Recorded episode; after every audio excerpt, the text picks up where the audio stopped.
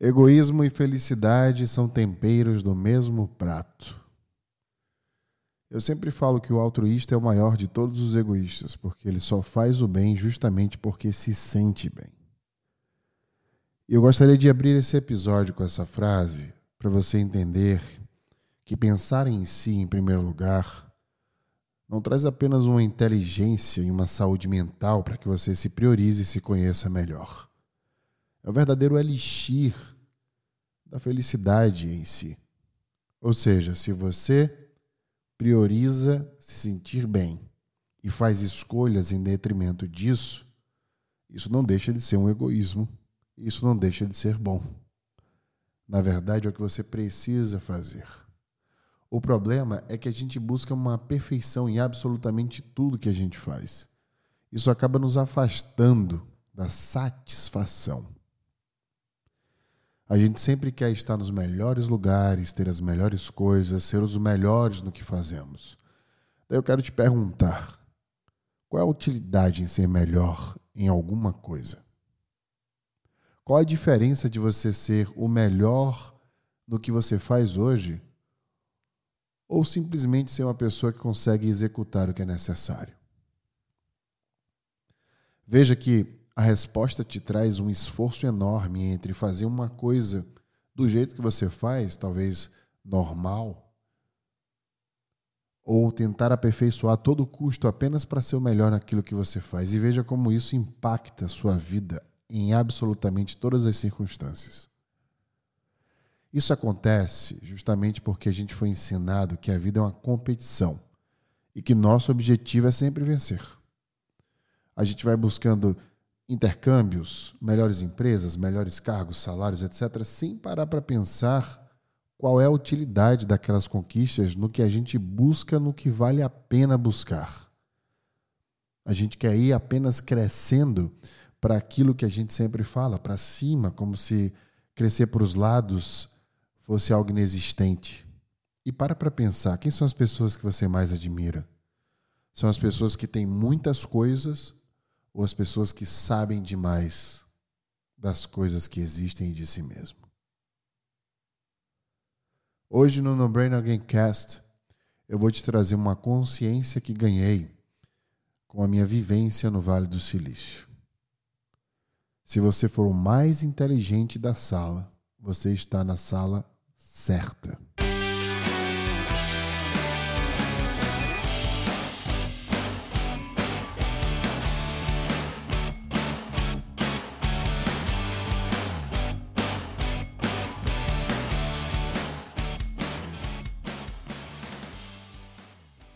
Vale lembrar que o No Rain Again Cast, você já sabe, mas é um oferecimento da Become School no Instagram, become.school, escola em inglês. Essa frase que eu acabei de falar, né? Se você for mais inteligente da sala, você está na sala certa. Na verdade, eu estou contradizendo uma frase que é muito famosa, que diz justamente o contrário. Né? Se você for mais inteligente da sala, você está na sala errada, diz a frase. A frase quer fazer uma menção, uma menção a essa busca eterna por conhecimento, que é maravilhoso, mas também coloca uma pressão enorme em você e te cega. Porque se você sempre buscar tentar estar em lugares onde as pessoas são, na sua cabeça, mais inteligentes que você, porque não tem como medir inteligência né, apenas em sentir, você está se colocando na posição de aprendizagem eterna, o que é ótimo, entretanto, colocando uma pressão muito grande nessa sua busca eloquente para um objetivo que talvez não seja tão bem pensado e planejado assim. É por isso que eu quero fazer uma provocação para você elevar o meio que você está e não buscar apenas se qualificar. Busque treinar o que você faz e o que você sabe, ensinando as outras pessoas. Você deve ensinar tudo o que você já aprendeu. Isso é uma fórmula fantástica para você começar a se posicionar. A gente tem essa doutrina né, de buscar uma sala onde a gente não é o mais inteligente, a gente é provocado o tempo inteiro para isso, justamente para sempre se colocar numa posição onde tem alguém mais dentro daquela sala que vai ser essa pessoa e a gente vai estar tá sempre aprendendo com ela. Mas não há nada mais eficiente para a aprendizagem do que quando você ensina.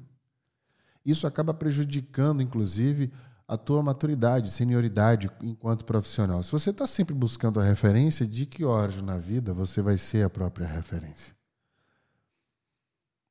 Vamos voltar para as decisões que você toma para a tua vida e para a tua carreira, por exemplo, fazendo um exercício rápido que a gente pode fazer aqui, refletindo sobre o que seria melhor. Então presta bastante atenção. O que seria melhor para você?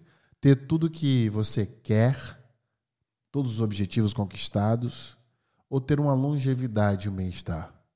Qual dos dois você escolheria? Não necessariamente se fossem antônimos, mas se tivesse que escolher. Eu não estou afirmando que conquistar o que se quer não traga essa sensação de prazer intenso e bem-estar, mas que ela pode não fazer sentido nenhum para a tua vida, de modo geral. A minha provocação aqui é que talvez essa tua busca ela não te traga o que é importante para você. Ou seja, se questione. Talvez não falte consciência sobre o que você está querendo da vida ou querendo ser. Nessa última década, enquanto mentor e professor, eu aprendi algo precioso com todas as pessoas que eu interagi. A maioria dessas pessoas que eu mentorei e ensinei, elas se sentiam mais seguras quando se achavam úteis naquilo que elas faziam. O padrão seria, portanto, utilidade. Para ela, justamente o uso de suas principais habilidades em função de algo produtivo, ou seja, a sensação de utilidade para essas pessoas era entender que elas tinham habilidades suficientes para ter uma função específica naquilo que elas faziam e por isso elas se sentiam produtivas, porque produtividade é uma sensação. Portanto, se faz mais importante do que simplesmente descobrir o que você quer fazer da vida, saber quem você é dentro dela. E a partir daí você pode traçar um caminho muito mais sólido justamente em busca da satisfação pessoal. O que eu quero tentar provocar é que a gente precisa fazer um exercício de desconstrução sobre as nossas próprias escolhas. Muita gente que vem fazer mentoria comigo vem com um problema de querer se organizar melhor, entender por onde começar, está perdido e quer um direcionamento. E muitas vezes isso se dá justamente porque a pessoa não parou para investir, não simplesmente em se organizar ou se achar, mas se entender e se aceitar.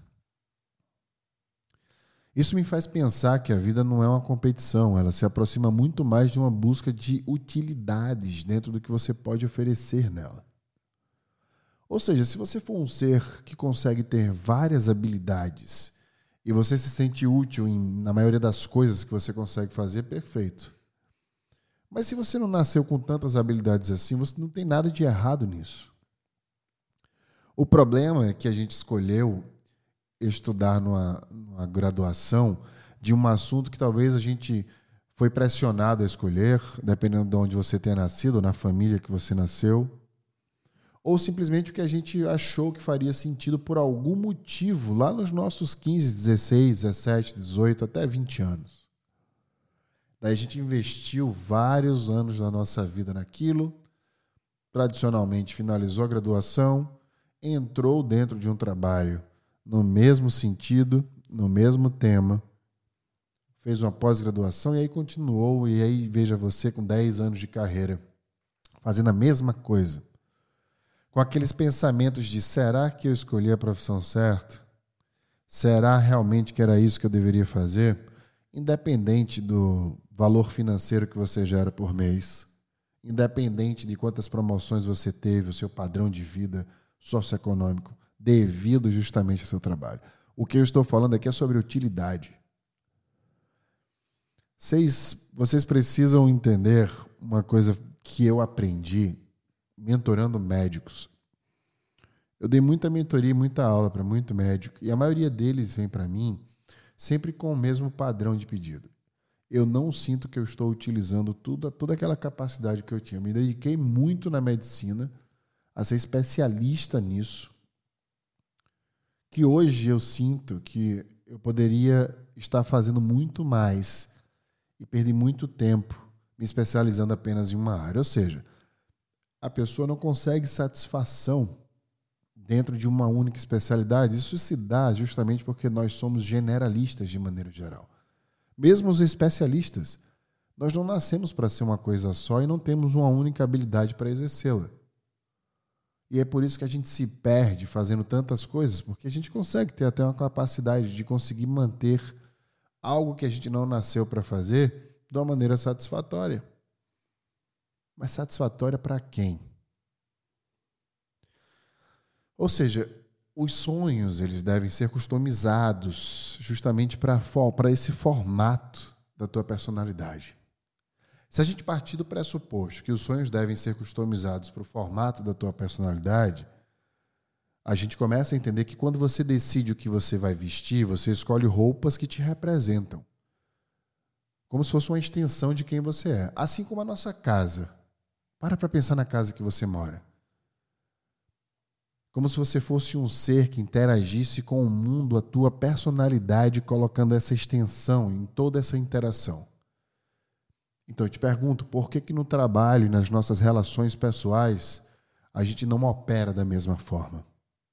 O nosso trabalho e as nossas relações precisam flertar com a extensão da nossa própria personalidade.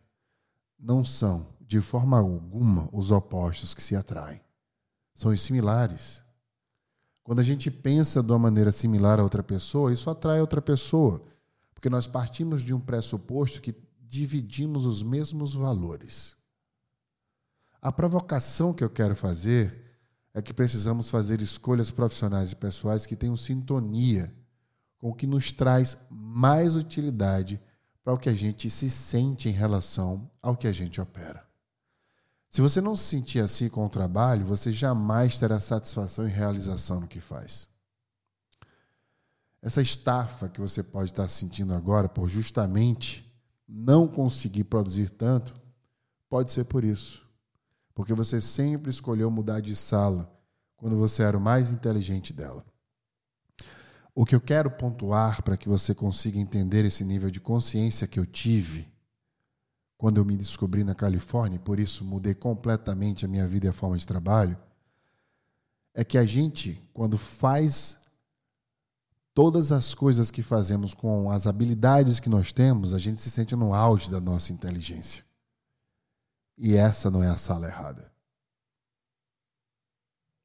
Eu sempre falo que comunicação é a maior habilidade que eu nasci. E todas as vezes que eu estou em cima de um palco, dando uma mentoria, gravando um podcast ou fazendo uma aula online que seja, eu me sinto no auge do, da utilização das minhas faculdades mentais. O auge da minha inteligência é quando eu me sinto extremamente útil no que estou fazendo. E só tem uma forma da gente atingir essa utilidade. É quando a gente faz aquilo que nós temos naturalidade para fazer. Não existe satisfação se você não estiver posicionado dentro desta equação de utilidade e habilidades. Porque a sala certa sempre será aquela que te permite fazer o melhor que você pode fazer, sendo quem você é. Porque a melhor de todas as salas é aquela que você se sente bem, se sente útil e a torna melhor por isso.